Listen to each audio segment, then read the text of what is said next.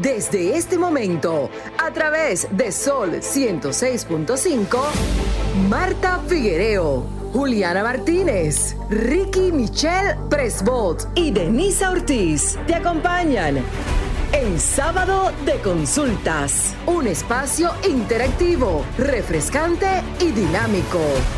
Ahora en Sábado de Consultas, por Sol 106.5, la más interactiva.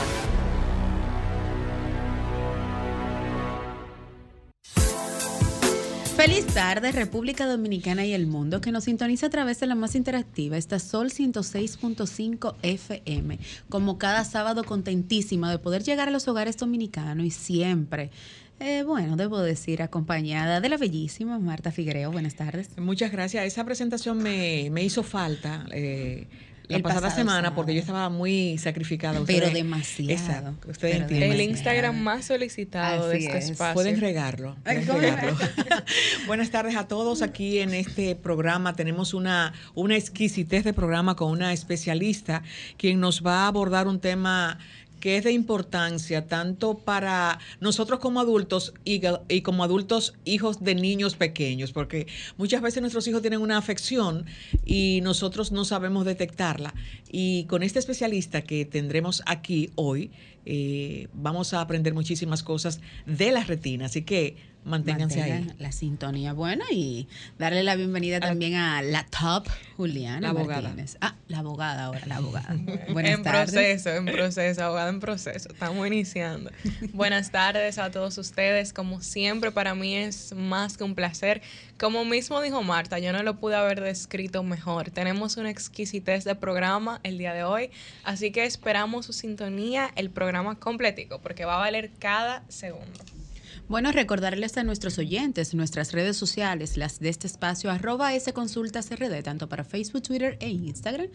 Y las más solicitadas, Juliana, ¿cuáles son? Bueno, tú sabrías que son las de Marta. Eh, para Instagram, Figuereo M, Figuereom, y para um, Twitter Figuereo Rayita bajo Marta, eh, Facebook Marta Figuereo Miranda, All right. ¿Y, TikTok Marta Figuereo.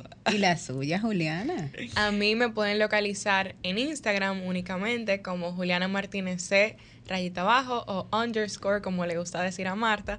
Y también pueden localizar mi periódico digital, Team News RD. Subimos un video interesantísimo hoy sobre cuáles son los temas que los ciudadanos quieren escuchar en los debates electorales. Vayan a ver esa joyita que le subimos por ahí. Bueno, tan pronto termine esta entrega de sábado de consultas, Marta y yo haremos ese clic en YouTube para validarlo. Bueno, las mías en todas mis plataformas digitales, tanto Facebook, Twitter, Instagram y TikTok, arroba Denise Ortiz. Ahí pueden enviarnos sus temas, cuáles son esos eh, tópicos que ustedes quieren que sean abordados en este espacio, reiterándole que nos encargamos de buscar nuestros expertos porque la materia prima de sábado de consultas es y siempre será nuestros oyentes. De inmediato vamos a iniciar una un segmento que es muy ponderado por nuestros oyentes, que nos escriben cuando no lo hacemos y que esperan con mucho entusiasmo esas miradas tituladas de Juliana o en su defecto las palabras de Martín, las experiencias vividas de Melissa, que hoy están un poquito sacrificados y por eso no están con nosotros, pero también esas, esos tópicos que Marta busca en la Biblia y que los trae aquí a nuestro espacio. Y como es propicio, vamos a iniciar con Marta. Pero qué bien, eh, encantada de que tú me, des la oportunidad de ser la primera en esta sección. Gracias, Juliana, por darme la oportunidad. no, yo di la idea. Denis fue que la implementó. Bueno, yo eh, comentaba, eh, hice solamente ese comentario con Denisa cuando estábamos compartiendo un café antes de venir aquí. Y hablaba de que pensar y muchas veces actuar como un niño no está mal a nosotros como adultos. Y, y ahora, eh, de grande, uno quedarse con esos pensamientos y de ingenuidad es muy peligroso, porque muchas veces eh, actuamos como niños y no sabemos las consecuencias que nos traen a futuro.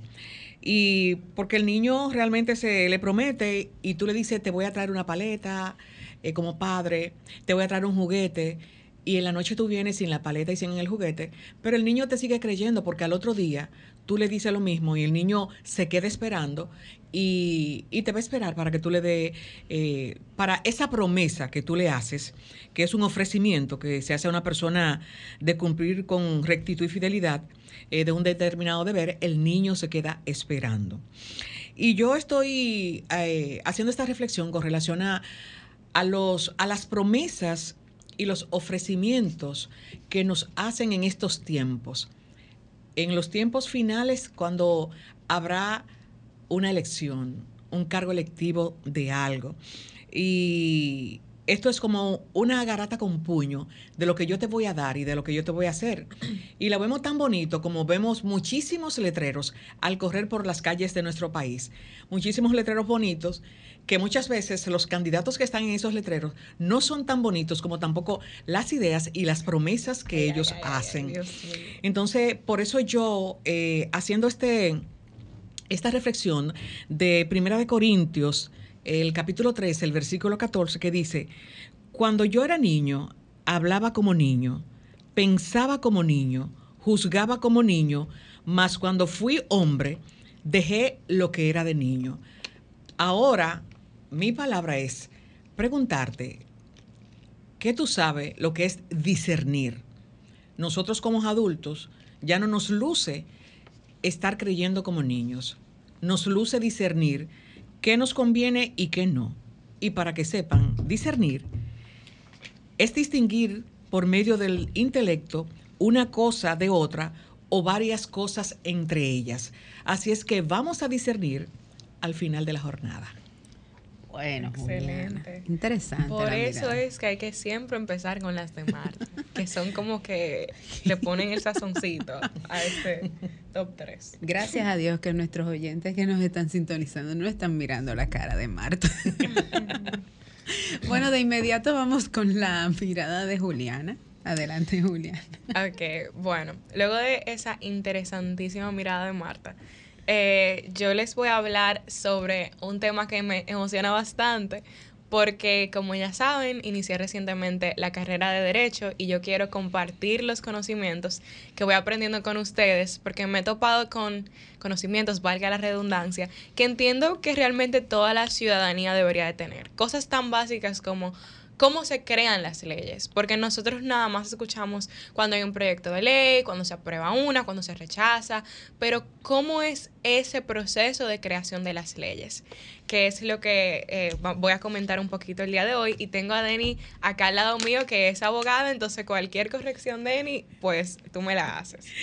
Vamos a iniciar primero comentando quiénes son los que tienen la potestad, por decirlo así, de crear las leyes. Estos son cuatro. Los senadores o senadoras y los diputados o diputadas, o sea, el Congreso, el presidente de la República, la Suprema Corte de Justicia en asuntos judiciales y la Junta Central Electoral en asuntos electorales. Esto lo podemos encontrar en el artículo 96 de la Constitución. Pero ya cuando se aprueba un proyecto de ley, eh, ¿cómo se hace? Bueno, se inicia en una Cámara, esa cámara se le, se le envía a la otra cámara, vamos a decir que se inicia en la Cámara de Diputados, pues ahí envían el proyecto de ley al Senado y ya en ese caso el Senado tendría o que aprobarla o rechazarla y hacerle algunas modificaciones. En caso de que la rechace, eh, que sería más bien hacerle algunas modificaciones, pues la tendría que volver a enviar a la Cámara donde se inició ese proyecto inicialmente. En este ejemplo sería que el Senado la tendría que volver a enviar a la Cámara de Diputados y ya ahí ellos deciden si se van a acoger a las modificaciones que le hicieron en el Senado o si no se acoge o si no se acogerían. Una vez ya las dos cámaras se ponen de acuerdo, se envía esto al Poder Ejecutivo. Entonces el Poder Ejecutivo se encarga de aprobar esta ley y de promulgarla. ¿Qué pasa? y es algo que me, nos comentaba mi profesor de Derecho Objetivo, que antes el presidente tenía la potestad de simplemente rechazar leyes sin dar ninguna justificación. Ahora no es así. Actualmente el presidente no puede simplemente rechazar una ley y ya no.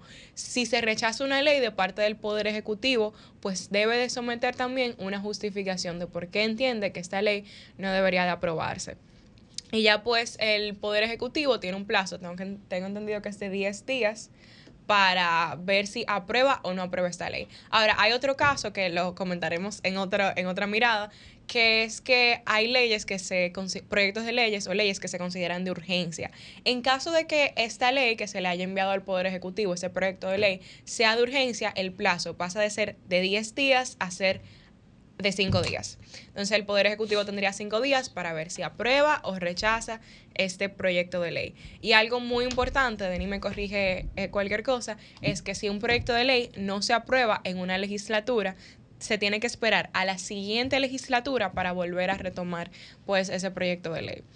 En general, así es como se aprueban y se rechazan las leyes. Creo que es de suma importancia que conozcamos cómo es. Y ya para finalizar, hay algo que yo creo que es lo que más interesante me pareció de todo esto, que es que hay algo que se llama iniciativa legislativa popular. Se encuentra en el artículo 97 de nuestra Constitución y se las voy a leer. Se establece la iniciativa legislativa popular mediante la cual un número de ciudadanos y ciudadanas no menor del 2% de los inscritos en el registro de electores, podrá presentar proyectos de ley ante el Congreso Nacional. Lo voy a dejar ahí, el artículo no termina ahí, pero eh, voy a profundizar ese tema en otra mirada, pero es para darles el adelanto de que también los ciudadanos y ciudadanas al sol de hoy podemos también proponer proyectos de ley. Esto me parece increíble porque luego de haber estudiado eh, las diferentes reformas constitucionales, me parece bastante democrático el hecho de que nosotros también tengamos esa potestad de eh, pues poder proponer leyes. Sí es un proceso bastante tedioso, no es tan fácil, pero es posible. Y con eso concluyo mi mirada. Muy buena, muy buena. Sí, no, definitivamente hay que felicitar al profesor porque entendió el proceso. Bueno. Excelente profesor, realmente. bueno, eh, mi mirada de la tarde de hoy, eh, a propósito de que se acerca, bueno, ya lo estamos sintiendo un poquito, la brisa navideña, el frío. Yo lo ando buscando muchas veces esa brisa. Eh, bueno, vamos a hacer la, salvedad de que es la brisita con relación al clima, no la ah. otra brisita como le dicen aquí. Pero básicamente es justamente porque en esta semana, en mi entorno, en mis alrededores, que a veces son un poco rápidos, pero escuché una frase de una chica que le dijo a otra, eh, y me llamó la atención. Ella le dice a una, sí, como dice Marta, Marta le encanta que yo diga, me hizo ruido. Y casualmente me hizo ruido porque eh, dijo, por favor, deja de ser tan sensible. Y me llamó la atención porque muchas veces nosotros pensamos que cuando una persona es sensible es una persona débil, es una persona que no tiene la capacidad de discernir eh, los sentimientos cuando están a flor de piel. A esa persona que se lo dijo, le motivo que vaya al diccionario de la Real Academia de la Lengua Española y que busque la palabra sensible. Y si no la busca, pues te hago el favor. Propensa a emocionarse o dejarse llevar por los sentimientos. Una persona sensible es completamente todo lo diferente a lo que quizás nosotros pensamos que es muy eh, vulnerable.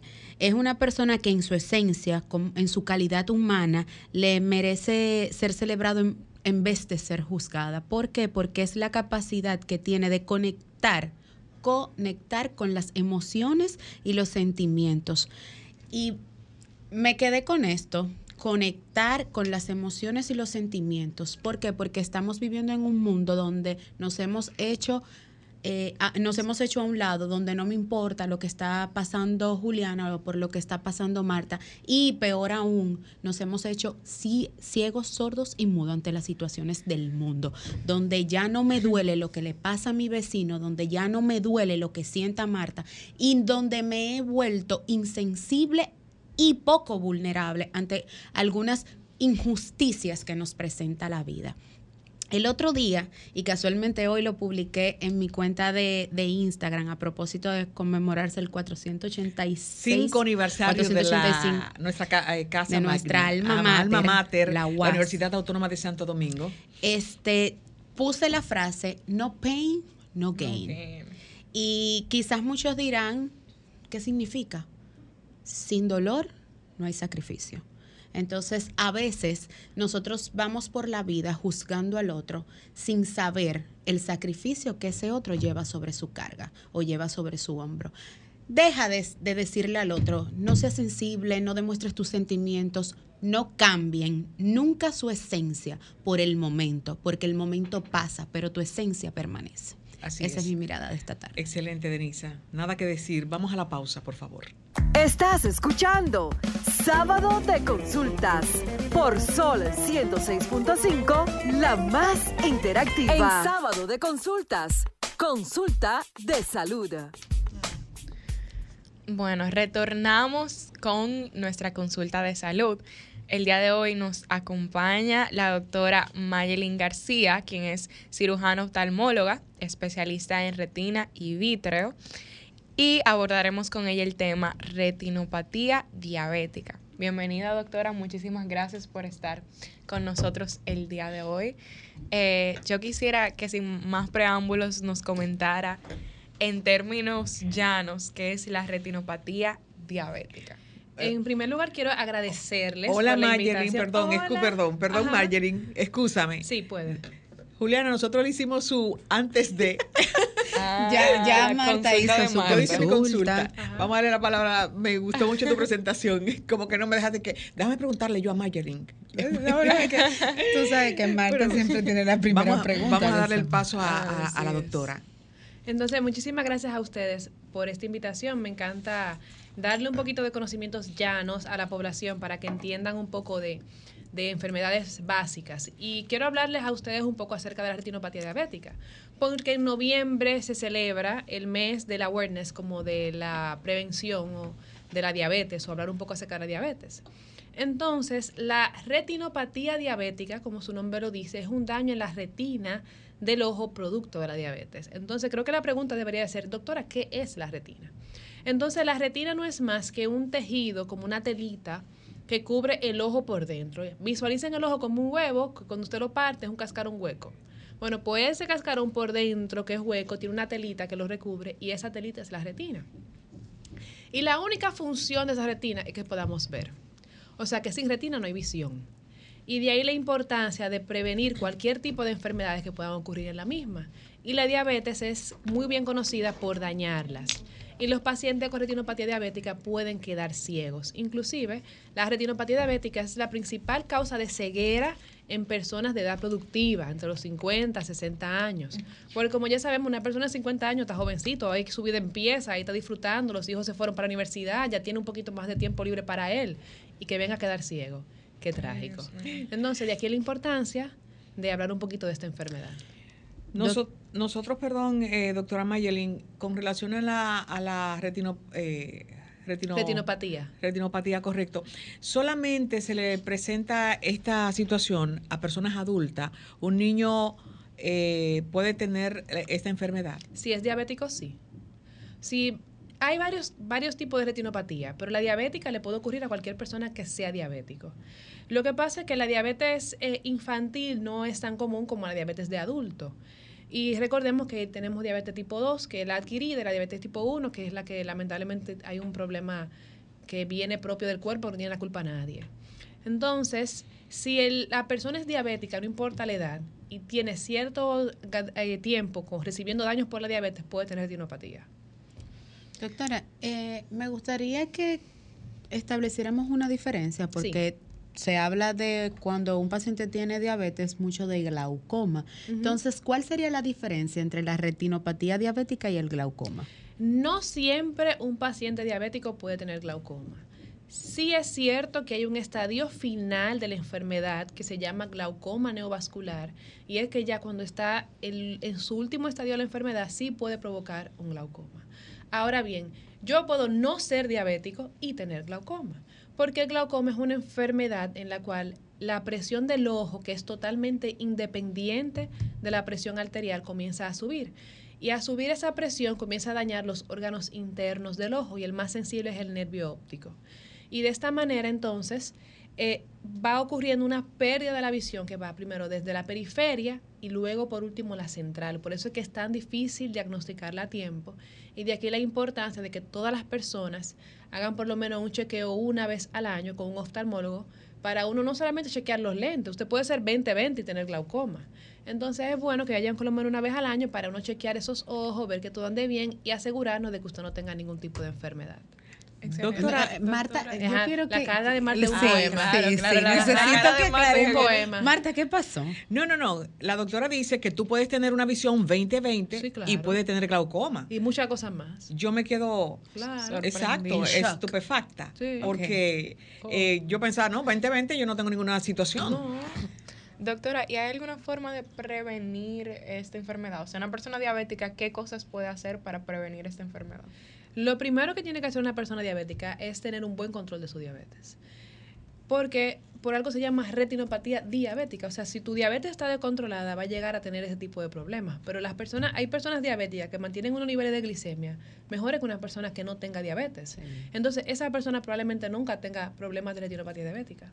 Ahora, si usted es una persona diabética, de esa que usted le dice, doña, su última azúcar, ¿cómo ha estado? Bueno, doctora, tuvo un 200 ayer, pero yo no sé qué está pasando porque yo me tomo mi medicamento y yo hago dieta y, yo camino, pero tengo 200. Entonces, no es que su diabetes es, es malcriada, hay un problema ahí. ¿Cuál es el problema? Hay que investigarlo. Entonces, hay que tener un buen control de la diabetes para evitar las complicaciones propias de la diabetes. Bueno, doctora, el objetivo principal de este espacio es son nuestros oyentes. Entonces, yo le voy a pedir a Romer que coloque nuestros contactos porque en sábado de consultas su consulta es gratis. Adelante, Romer.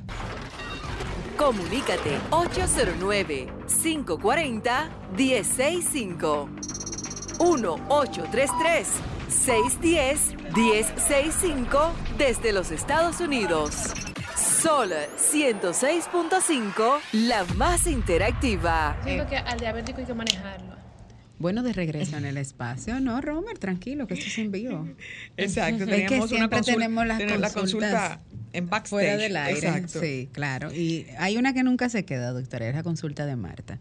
Pero, Marta. No, yo, hablaba que la, la doctora conversaba, Mayerin, con relación a, a, las personas diabéticas, con respeto de muchas personas diabéticas, porque hay muchas que son muy disciplinadas. Sí, pero hay otras. Pero hay otras personas, hay muchos diabéticos que no son disciplinados y, se hacen mentir a ellos mismos y al médico. Es lo más de, exactamente, de decir, no, yo me tomo todo esto, como usted decía, yo hago ejercicio, yo llevo mi dieta mis medicamentos, pero en el fondo están haciendo cosas que no están bien para su salud y para su salud visual realmente. Exacto.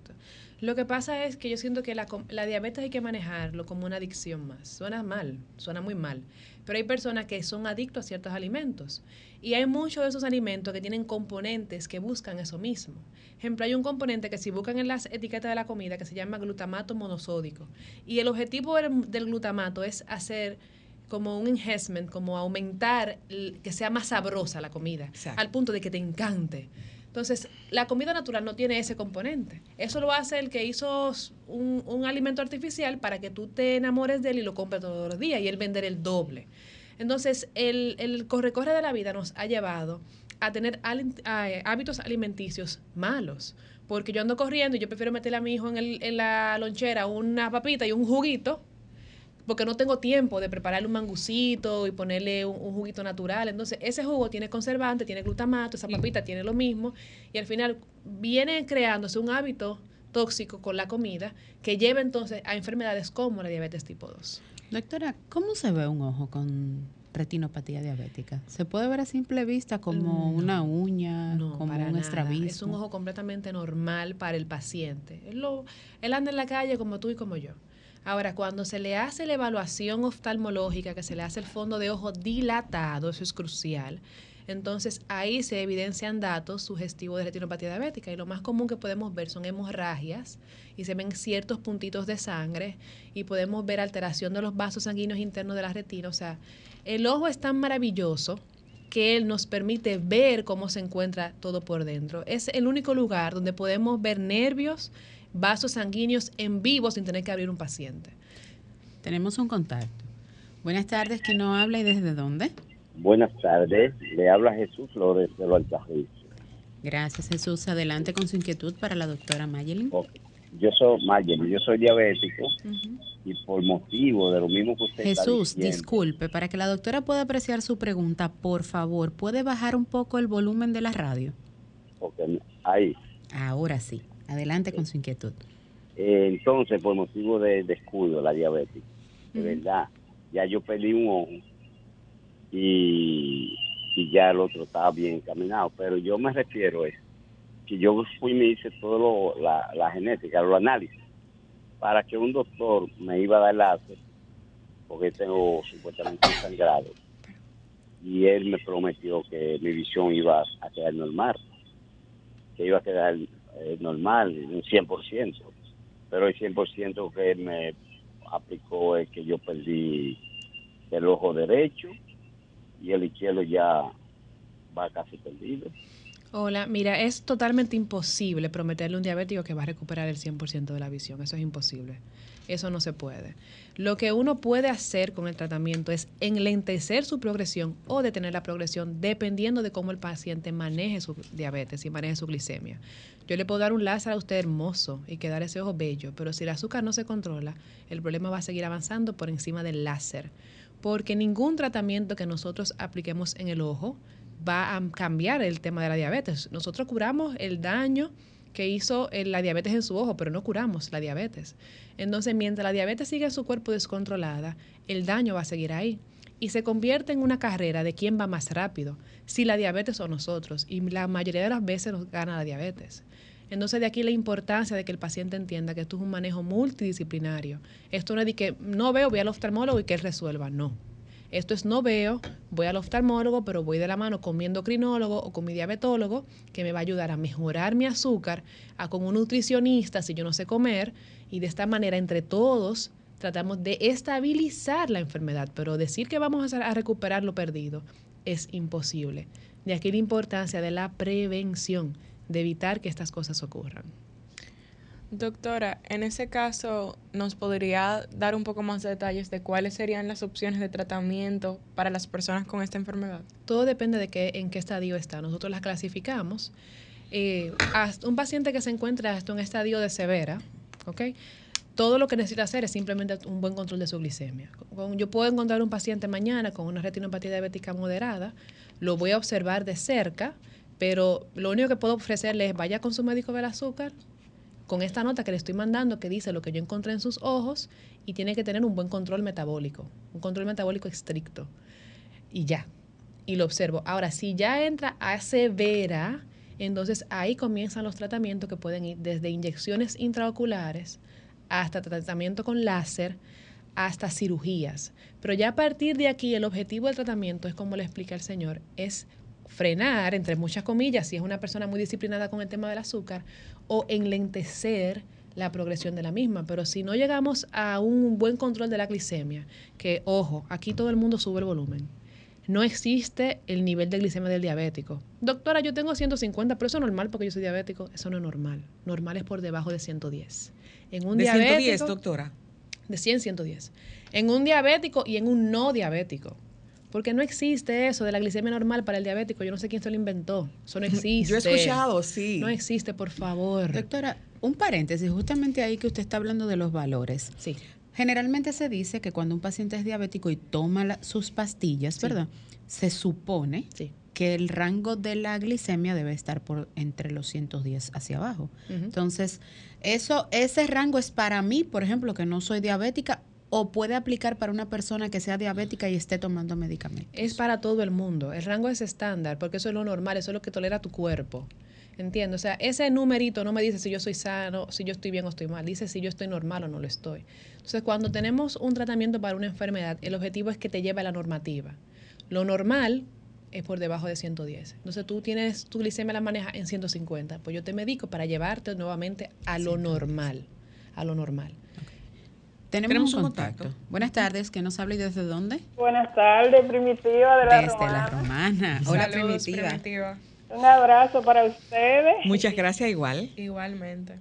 Doctora, gracias, como yo digo, por su tiempo y a las bellas y hermosas y inteligente eh, conductora que todos los sábados están ahí Puede llamar todos los sábados.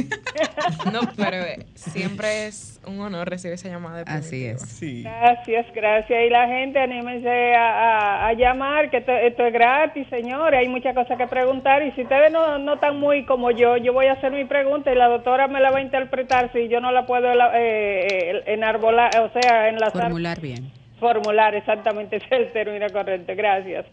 Nada, un saludo al pueblo. Eh, doctora. Sí. Eh, ¿Cómo están las estadísticas en, en cuanto a la diabetes? Eh, los últimos, las últimas, o sea, 10 años acá.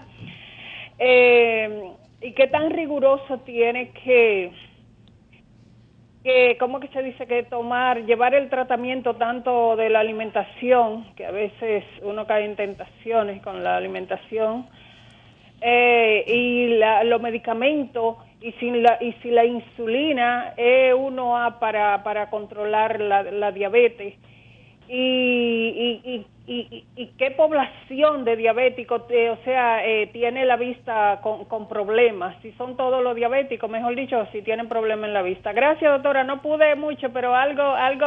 Sí, tenemos otra pregunta en una. Está bien. ¿Tenemos más contacto? Sí, ahí tenemos uno. Lo unimos y respondemos. Buenas tardes. ¿Quién nos habla y desde dónde? Buenas tardes. Ingrid de León del Adelante, Ingrid, con su pregunta a la doctora Mayelin. Hola, Ingrid. Hice una basal, eh, una obviamente, me salió en 104. Luego de dos horas una postpandial, me salió en 110. Eh, ¿Qué me puede decir, por favor? Ok, ella se hizo la, la glicemia basal en ayuna, eso son, le salió en 104 y luego se hizo la postpandrial dos horas después y le salió en 110. Pero habría que saber si ella es diabetes. Eh, ¿Qué están buscando ahí?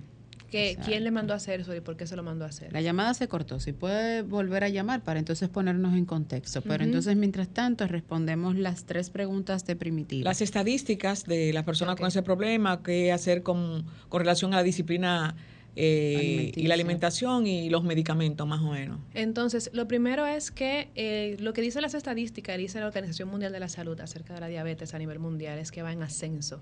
Decirte ahora mismo el número no puedo porque es muy exacto. Correcto. Pero lo que sí habla es que se estima que en los próximos años sea mucho más el número de personas que tengan diabetes. Y eso volvemos a lo que decimos, la vida cada día es más rápida, todos andamos corriendo y, tenemos que adoptar hábitos alimenticios no tan buenos para poder subsistir, que deberíamos de cambiar esa parte, eso es lo más importante. En segundo, ¿qué tan estricto debe de ser? Muy estricto. O sea, estamos hablando de una enfermedad que si te matara no fuera nada, porque ya se acabó el dolor pero te pone a sufrir durante el transcurso, te va dañando muchos órganos, vas perdiendo miembros. Entonces, si ya tenemos el diagnóstico de diabetes, tenemos que ser estrictos. Lógicamente la vida es un balance y van a haber días que uno se puede dar gustito, pero hasta para eso hay que saber elegir. Si usted sabe que cumpleaños hoy y usted quiere comer ese pedacito de bizcocho porque hoy es su cumpleaños, ¿verdad? Porque hoy es su cumpleaños. Entonces no me desayune, no me desayune pan para que después al mediodía me coma arroz, para que después de la noche me coma otra vez una pizza con el bizcocho porque estamos haciéndolo mal. Entonces desayuno ligero, coma ligero, de ligero y coma su bizcocho. Doctora, tenemos el contacto del oyente que nos llamó con relación a la insulina basal y la postpandrial. Buenas tardes. Sí, Ingrid de León nueva vez. No, no soy no soy diabética. Lo que pasa es que me, o sea, por rutina, yo fui médico y rutina normal, el cardio todo, todo mis analíticas. Ingrid, ¿usted tiene descendencia de paciente, de parientes diabéticos? Mi madre. Su madre. Ok, mira. ¿Qué te puedo decir? Eh, en este momento, por números, se ve muy bonitos, parece normal. Pero esos números solamente no te van a excluir de que tengas o no riesgo de tener diabetes. En la actualidad se busca algo que se llama resistencia a la insulina, que eso es un numerito que sale en un cálculo que se realiza tomando en cuenta la glicemia, la hemoglobina glicosilada y de esta forma vemos si ese paciente está haciendo resistencia o no a la insulina. Porque yo puedo tener todos los días mi glicemia en 90 en ayunas, pero tengo mi, mi glicosilada en 6. Entonces tengo resistencia a la insulina. Y dependiendo de qué tanta resistencia a la insulina tú tienes, eso nos puede decir a nosotros qué tan propensa tú eres a desarrollar o no diabetes. Porque no es que yo me acoteo y me levante mañana diabética, no. Tienen que ir ocurriendo cambios en el cuerpo al paso, porque el Señor, el cuerpo humano es una máquina maravillosa, nosotros nos hizo Dios, somos perfectos. Lo que pasa es que vienen ocurriendo daños que no pasaron en un día ni en dos, pasaron en años. Tú tienes años con resistencia a la insulina. Va a llegar un punto que ese cuerpo dice, mi amor, no puedo más y se enferma. Entonces, primero hay que calcularte ese índice y se faltan datos ahí. Y segundo, eh, hay que tener una buena nutrición. Y existe otra, otro estudio que se llama Péptido C que dice si tu diabetes es, tipo 1 o tipo 2. O sea, son muchas cosas que tienen que investigar para hacer esto. Yo quiero reiterarles a muchas personas que se están sumando a nuestra conversación, que estamos conversando con la doctora Mayelin García, quien es especialista en retina, cirujana oftalmóloga. Eh, ¿Tenía alguna pregunta para la doctora Juliana? Sí, eh, sabemos que la diabetes tiene un factor genético presente. En cuanto a esa enfermedad en específico, es probable que si mi padre o mi abuelo tuvo esta eh, deficiencia en la vista, pues yo también le herede o no tiene que ver una cosa con la otra. hablamos de la retinopatía diabética. Si, tú eres diabética, no. Es si tú eres diabético o no. Y ahora mismo se habla mucho, sí hay un componente eh, hereditario, pero se está hablando un poco de que no es tanto hereditario, es más de de hábitos. Tú heredas hábitos. Si tú desde niña lo que te enseñan a cenar todos los días es frito con salami y todo lo que te enseñan a comer es una volteo de arroz con un pedacito de carne y, y quizás dos do lechuguitas. Y mucho con con. Y mucho con con, con, mucha habichuela. Entonces desayuno te dan pan con queso. Tú no estás heredando la diabetes, tú estás heredando el hábito, el hábito, mal de la familia. Exacto. Exacto, es verdad. ¿Tenemos un contacto? No, tenemos una pausa comercial. Adelante, Romer, pero regresamos con más de esta entrega con la doctora Mayelin García, que en sábado de consulta. Estás escuchando Sábado de Consultas por Sol 106.5, la más interactiva. De regreso en este tu espacio sábado de consultas y bueno, como Marta decía antes de la pausa comercial, estamos en una conversación súper interesante porque lo dijo al inicio del espacio, no solo, para, no solo para los adultos, sino también para los adultos que tienen hijos. Y justamente conversamos con la doctora Mayelin García, quien es cirujana oftalmóloga, especialista en retina y vitrio. Doctora, usted sabe que en nuestra preconsulta de, de salud, nosotros conversábamos fuera del aire sobre qué era el vitrio y tanto Marta como yo nos quedamos con, los, con la boca abierta cuando usted no lo definió, pero nos gustaría que también lo haga con nuestros oyentes, aunque el tema central es la retinopatía diabética. No, no pasa nada. Yo un placer. Entonces, el, el ojo, yo siempre me gusta, yo soy muy gráfica, siempre fui de esta gente que aprendían viendo. Entonces, visualícense el ojo como una pelota de básquetbol. Si usted al ojo lo picha y se le sale su contenido, que en vez de aire es como gelatinoso, él se desinfla y se colapsa porque no es un órgano sólido, es un órgano blandito. Entonces, lo que le da esa forma redondita, muy bonita al ojo es porque en una parte de él, ocupando el 80% del mismo, existe una gelatina que en textura es muy parecida a la cara del huevo y esto es lo que se llama el vitrio. Entonces, el vitrio tiene varias funciones dentro del ojo. Cuando somos niños, ayuda a empujar el ojo para que crezca y sirve de colchón. Porque si recibimos algún golpe en el ojo, entonces es como una bolsa de aire, por así decirlo, que hace que el ojo no se colapse ni se rompa ni nada. Entonces, con el paso de los años, este vitrio comienza a degenerarse porque él entiende que ya no vamos a estar subiendo en una mata tomando mangos. Entonces, él comienza a tornarse acuoso.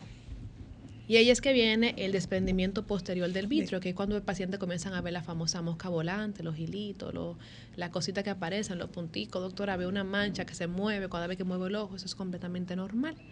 Pero cuando este vitrio comienza a despegarse de su pared, que es la retina, puede ser fisiológico y no pase nada, como puede ser que él ale tan fuerte que produzca desgarros o agujeros en la retina. Y por regular, cuando esto ocurre, los pacientes comienzan a ver relámpagos, flashes de luz.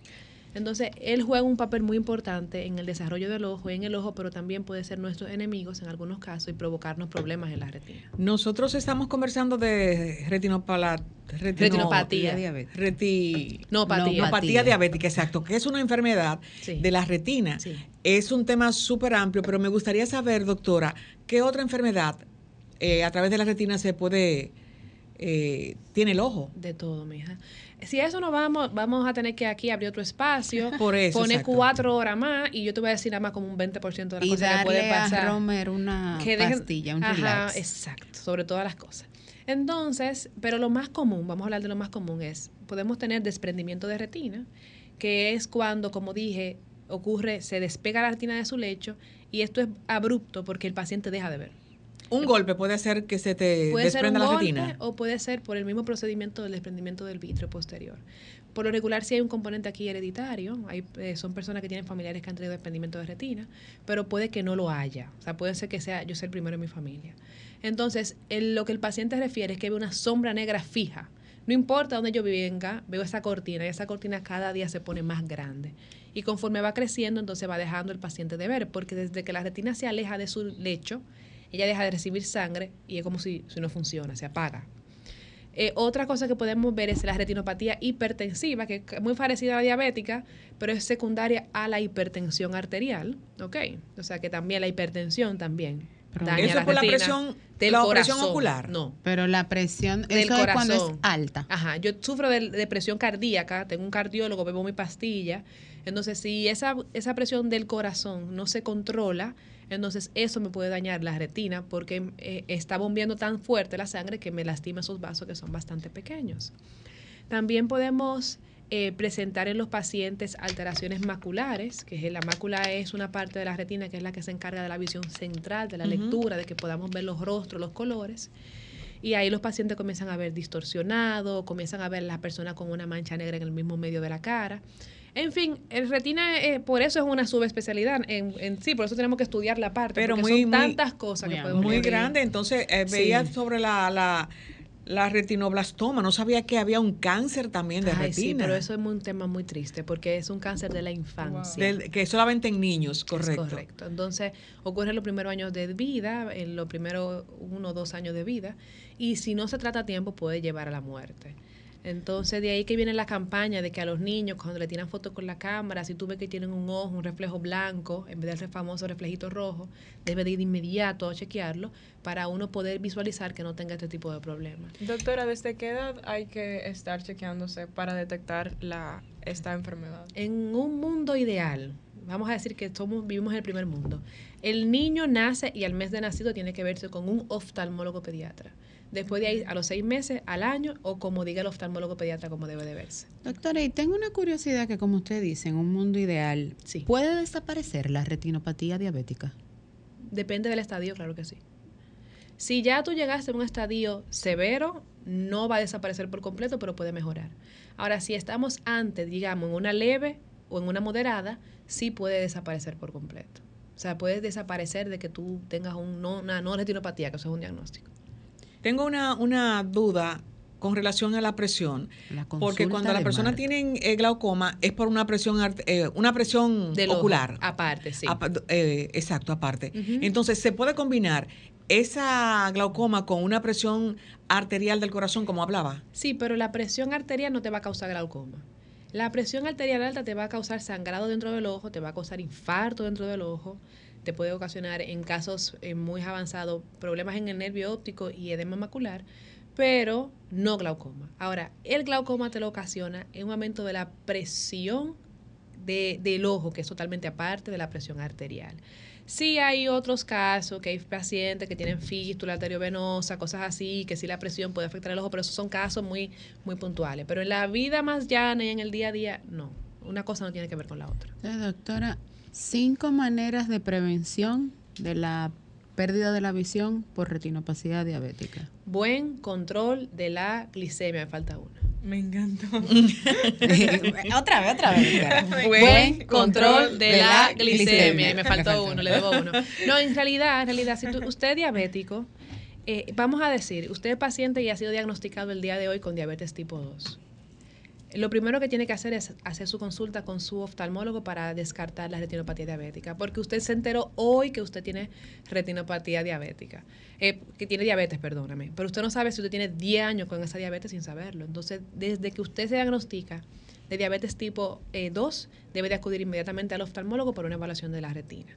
Si es diagnosticado con diabetes tipo 1, que es como se conocía antes, la famosa infantil, que no, no necesariamente tiene que ser infantil, pero es otro tema. Esa entonces, en teoría, si nos llevamos de los libros, a los 10 años ya tienes que comenzar a dar tu screening con el retinólogo para descartar retinopatía diabética. Ahora, a mí me gusta siempre que lo hagan desde el primer momento del diagnóstico, pero los libritos dicen que si es tipo 1 a los 10 años y si es tipo 2 al momento del diagnóstico. Nosotros siempre estamos inventando mucho los dominicanos porque no sé cuántos millones eh, hay de dominicanos porque el censo no, no dijeron, pero hay, muchos, hay muchos, pero hay muchísimos médicos eh, dominicanos normales y oftalmólogos.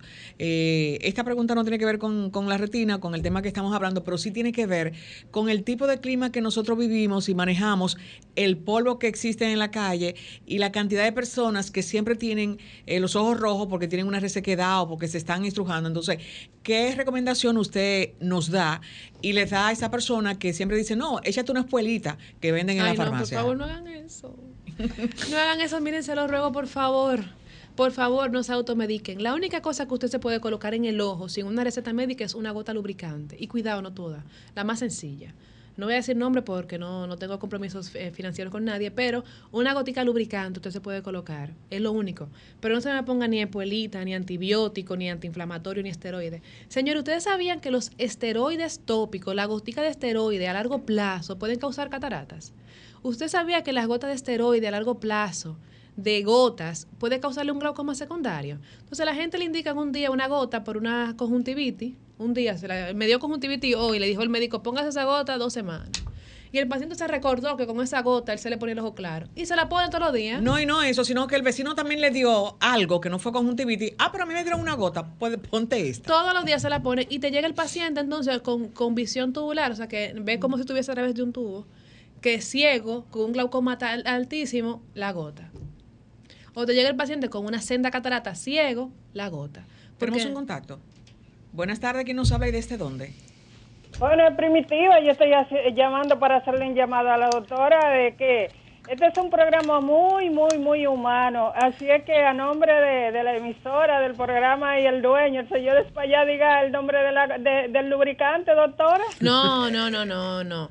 Usted puede ir a, a, cualquier gótica lubricante, así las venden en la farmacia. Usted puede elegir la que usted más le convenga pero pueden ser gotas lubricantes eh, oculares que no tengan nada, simplemente sean gotas lubricantes. Así mismo se venden y así mismo dicen su nombre genérico o, lágrimas artificiales también la puede conseguir así como. Ah, y de ahí ya vienen un sinnúmero de, nombres comerciales, pero básicamente los compuestos son similares.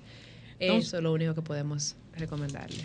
Nosotros estamos, y yo siempre reitero, porque hay muchas personas que a veces están cambiando el dial y hay un tema importante en una emisora y no saben con quién estamos hablando. Estamos con Mayelin García, quien es oftalmóloga. Cirujana oftalmóloga. Cirujana oftalmóloga y hablamos de... De retinopatía. Exactamente. De retinopatía. A mí me da mucha risa porque Marta como se siente impotente cuando no puede decirla y nada más me hace me dime. Doctora, muchas personas, como yo de hablaba, muchos dominicanos, eh, con relación también a, al trato con la visión, es importante darle algunos consejos, cómo tú vas a tratar tu ojo. En el caso de nosotros las mujeres que vivimos maquillándonos, qué recomendación para qué tipo de maquillaje y que si hay maquillaje que caducan y pudiesen hacernos dar alergia. Importante eso, doctora. Sí, mira. Sobre todo las mujeres finas, así, elegantes. Las pestañas postizas con relación también. Lo primero, vamos a hablar, entonces vamos a empezar con la pestaña postiza. Ningún oftalmólogo la va a recomendar. ¿ok? Porque eso se, hay algunas que son pelo a pelo que se pegan directamente en el folículo piloso de la pestaña y esas como le suman un peso extra pueden hacer que se te caigan las tuyas y al final te quedes sin pestaña. Segundo, hay una que se pegan directamente en el párpado, esa tampoco la recomendamos porque el pegamento puede alergia. Con la famosa corrida. Ajá. Exacto. Entonces, un oftalmólogo nunca te va a recomendar una pestaña postiza. Son hermosas, señores, son bellas. Pero también hay unos rimmer muy chulos ahora que te hacen como que se te vean más grandes las pestañas, que son un poquitico mejores. Eh, dentro de los maquillajes es bueno que ustedes usen maquillajes que sean anti-hipoalergénicos, que no causen alergia, porque usted no sabe si usted es alérgico o no, quizá no lo sea y quizás sí. Y recordar que los maquillajes se vencen cada seis meses, sobre todo los maquillajes ¿Cómo? de Ay, sí. Ah, pues yo debo tener... Ay, las alergias. Hay algunas, hay algunas personas que no les va a gustar escuchar esto de las pestañas. Doctora, pero entonces que hay maquillajes que son muy caros, cada seis meses. Úsenlo mucho, pero el maquillaje se vence cada seis meses. Doctora, no, podemos cerrar... Sí, eso es Romer, ah, haciendo más señal que un tráfico y como cada sábado, ¿verdad? No podemos cerrar la conversación sin que antes usted nos, nos facilite cuáles son sus contactos y sus redes sociales y dónde pueden conseguirla a nuestros oyentes, porque sé que muchos visitarán. Y me voy preocupada con lo del maquillaje. Ay, no, no se me preocupe. Eh, hola, yo soy la doctora Mayelin García, como hemos comentado aquí, yo laboro en el Instituto España Cabral, lunes, miércoles, viernes y, sábados. Y pueden contactar al instituto a través del 809 809 686 0268. Repito, 809 686 0268. ¿Y sus redes sociales? Y me pueden conseguir en mis redes sociales personales como doctora Mayelin García, todo junto. Mayelin se escribe con Y, doble N y una E al final. Mayelin Doctora, mil gracias por acompañarnos. Para mí fue un placer. La pasé muy bien, fue muy divertido. Gracias. Bueno, a ustedes que nos sintonizan, mantengan el dial con la 106.5 FM aquí en la más interactiva, porque el próximo sábado nos reencontramos con ustedes aquí en otra entrega del Interactivo de la Orientación, este sábado de consultas. Adelante, Romer.